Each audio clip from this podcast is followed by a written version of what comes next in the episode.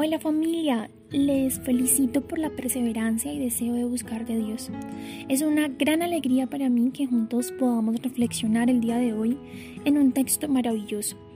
Efesios capítulo 5 versículo 1 al 20, que desde principio a fin nos deja un gran desafío que vamos a titular Andando en la luz.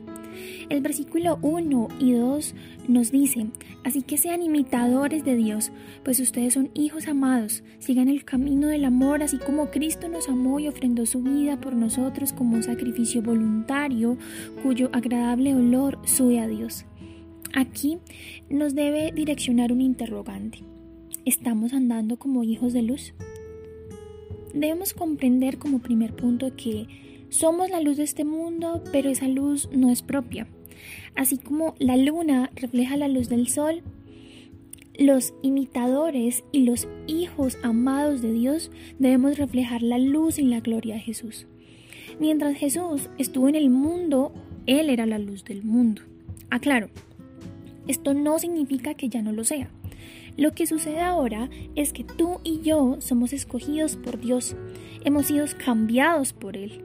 Y si tú hoy escuchas esta reflexión por primera vez, quiero que te tomes un tiempo y le digas a Dios que tú deseas que Él sea hoy el único Señor y Salvador de tu vida. Porque solo cuando la luz de Jesús transforma nuestro interior, esta logra reflejarse a los demás. Justo aquí es donde no podemos dejar de lado una gran responsabilidad que tenemos y que sin duda debemos asumirla como un honor y es mostrar el amor de Dios, su misericordia, su plan de salvación. Somos las manos, somos los pies de Jesús. Somos la luz y nosotros tenemos la influencia que tiene la luz sobre las tinieblas. Esto realmente es un gran privilegio que todos tenemos. Como punto número dos, debemos recordar que nuestros actos y hábitos reflejen la luz de Jesús. La palabra es muy clara cuando nos dice en el versículo 4 y en el versículo 5 lo siguiente. Tampoco digan groserías, tonterías, ni hagan bromas vulgares, pues no convienen. Más bien de gracias a Dios, pues pueden estar seguros de que el que cometa pecados sexuales no tendrá parte en el reino de Cristo y de Dios, ni el que haga inmoralidades, ni tampoco el que siempre quiera tener más cosas para sí, porque eso es como adorar a un Dios falso. Aquí debemos encargarnos de cuidar que nuestras palabras y nuestros actos sean consecuentes.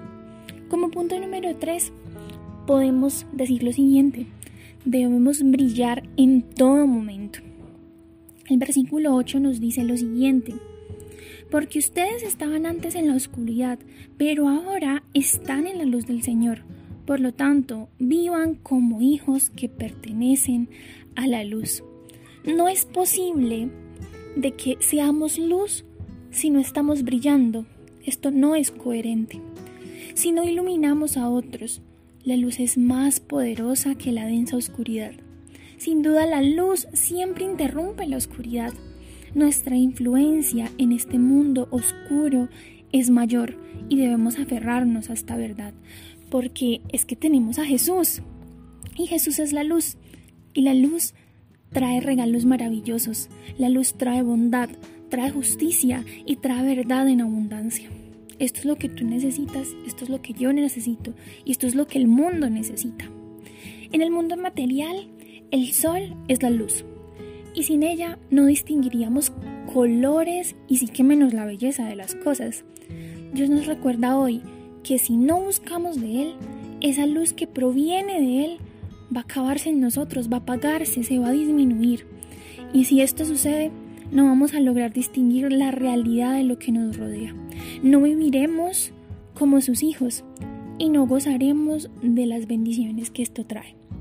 Así que pensemos en este momento. ¿Estamos viviendo como hijos de luz? Pensemos en ello. Como punto final, ¿cómo hacemos para mostrar la luz de Jesús? Es bueno que también nos hagamos este interrogante es por medio de las obras que hablan de un Dios que cambia las vidas. Aquí es muy necesario que aclaremos que no por obras obtenemos la salvación.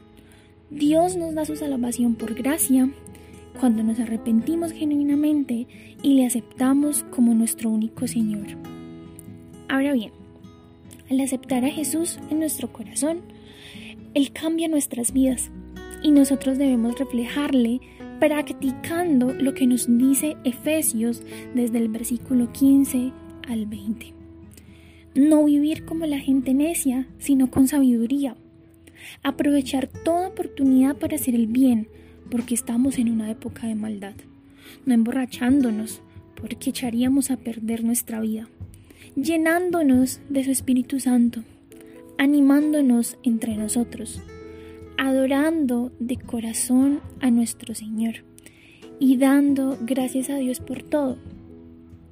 Es un texto maravilloso, así que te invito de que puedas buscarlo en tu Biblia, subrayarlo y disfrutarlo en gran manera. ¿Qué tal si ahora cierras allí tus ojos y me acompañas en esta oración. Amado Padre, ayúdanos a vivir con sabiduría. Nos arrepentimos de que nuestros actos no te reflejen a ti, no reflejen que somos tus hijos, que somos imitadores tuyos y sí que menos reflejan tu luz. Perdónanos, hoy te pedimos perdón por ello. Y queremos, Señor, comprometernos contigo. Primero disfrutar de ser tus hijos, de vivir en la luz, de vivir en ti. Pero hoy nos comprometemos específicamente a reflejar esta luz en esta época, Señor, en el 2020, donde es una época de enfermedad y de crisis, es donde más debemos reflejar tu amor y tu luz a todos aquellos que nos rodean. En tu nombre oramos. Amén y amén.